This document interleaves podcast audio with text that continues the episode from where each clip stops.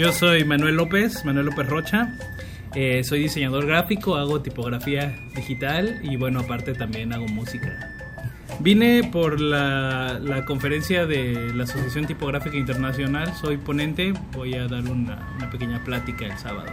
¿Sobre qué tema?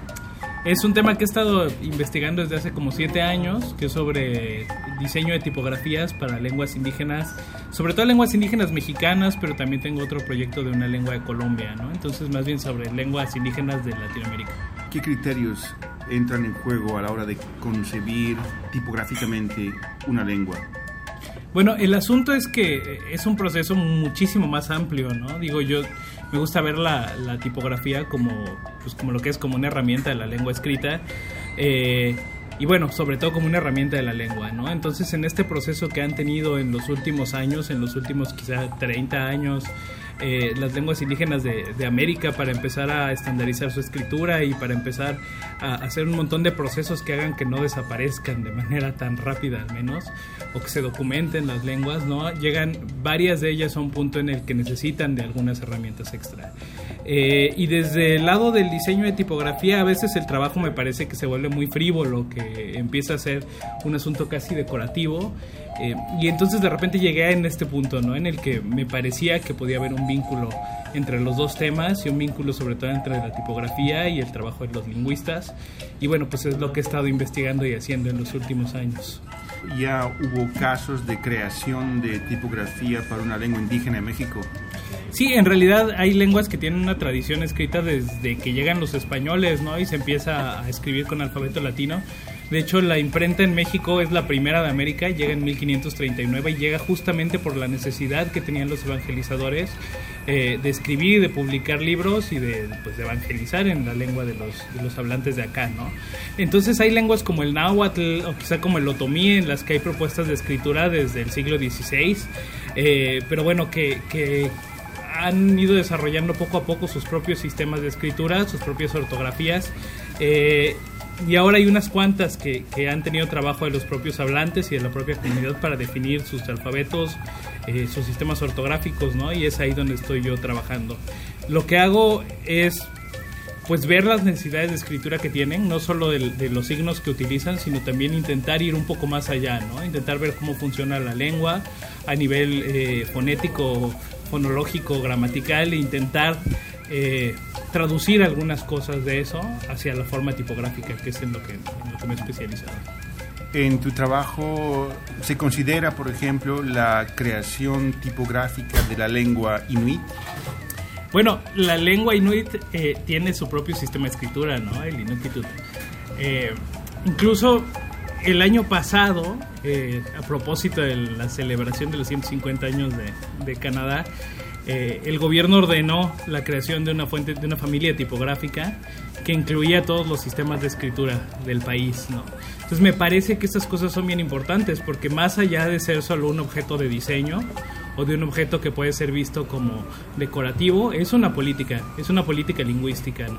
Y en México pues estamos en el rumbo de hacer eso, en realidad eh, a partir del movimiento zapatista en el 94, Después, en el 2001, se, se crea la, Ley de Derechos Lingüísticos de los Pueblos Indígenas y se crea el Instituto de, Lenguas Indígenas. Eh, y no es hasta ahora que estamos intentando impulsar y intentando que el instituto nos siga en ese trabajo trabajo para que en México también haya estas herramientas digitales pues para poder representar las lenguas no me parece que es un asunto de políticas de políticas públicas de políticas lingüísticas y de políticas culturales ¿Y qué despierta en ti este interés de trabajar en la tipografía para las lenguas indígenas? Bueno, es un campo que está también muy abandonado. En realidad es un vínculo este entre el, el diseño de tipografías y, y, un trabajo que más bien venían haciendo los lingüistas de, de, documentación y de fortalecimiento de la lengua, de revitalización, etcétera. Es un campo que no estaba explorado. En realidad, eh, antes de mí había habido poco trabajo de diseñadores en este campo, ¿no? Quizá el más destacado es el de Marina Garone, que fue mi maestra, eh, pero también es un enfoque que es más teórico, más de documentación, más histórico. Eh, y había habido un par de esfuerzos de algunos diseñadores por tratar de hacer tipografía para lenguas de México, ¿no? De, Diego Mier, de, de, David Kimura. Eh, y habían hecho algunos proyectos y los habían un poco abandonado, ¿no? Porque también es un campo difícil. Entonces, pues bueno, he tomado esta tarea también de pues de hacerlo, de invitar a más personas a hacerlo, de intentar hacer una especie de método que también podamos ir replicando. El proyecto que te comentaba de Colombia fue, lo hice el año pasado junto con otras personas, éramos un equipo como de 10 personas. Entonces intentamos replicar algunas cosas que yo ya había hecho en México, ¿no? Y entonces pues me da gusto que el método se vaya puliendo, vaya también teniendo colaboraciones de otras personas eh, e intentar que esto se pueda hacer para más lenguas, eh, que se pueda replicar el modelo y bueno, pues que podamos tener más herramientas también para que, para que escriban y para que no se rezaguen en este mundo contemporáneo en el que la comunicación está basado en texto, ¿no? Y si, si no tenemos las herramientas para que alguna comunidad lingüística pueda escribir, pues las estamos aislando también de la comunicación del mundo contemporáneo. La escritura implica una cultura logocéntrica, implica inclusive una textualidad, una fluidez de izquierda a derecha, cuando hay visiones y lenguas que quizá tienen, por ejemplo, hacen más énfasis en lo circular.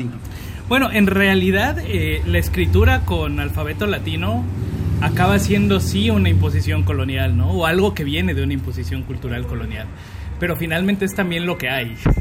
Eh, y muchas veces ha habido mitos alrededor de la escritura en los pueblos indígenas, en las lenguas indígenas, que lo que ha hecho es que también se rezaguen en, estas, eh, en esta dinámica de comunicaciones y que de alguna manera y también eh, como una imposición cultural, pues eh, se, les excluya, ¿no?